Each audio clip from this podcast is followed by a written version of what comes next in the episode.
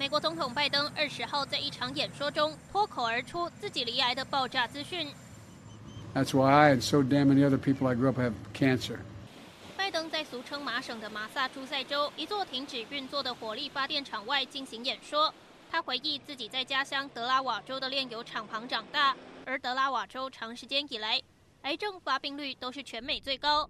拜登也意外说出自己与一起长大的朋友都罹癌的消息，这一番话引起外界哗然。不过白宫随后立即澄清，拜登指的是他成为总统之前曾经罹患皮肤癌，但现在已经痊愈了。这算不算是拜登的又一次口误呢？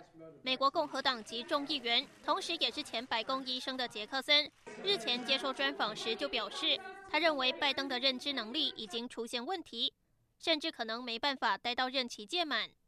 Well, I see the same thing that everybody else in the country sees, and I've told people before, you don't even have to be a physician to to really see this anymore.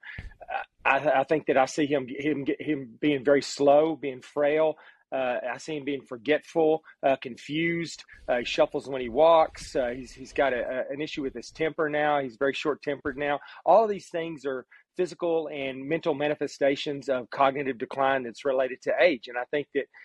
杰克森指出， 以自己曾替三位前总统看诊的经验来说，七十九岁的拜登认知能力确实出现问题，也会让民主党内部感到担忧。杰克森表示，自己曾在拜登当选前就说过同样的话，但当时受到很多非议。不过他相信，再过两年，就连拜登所属的民主党也会这么认为。环宇新闻陈静综合报道。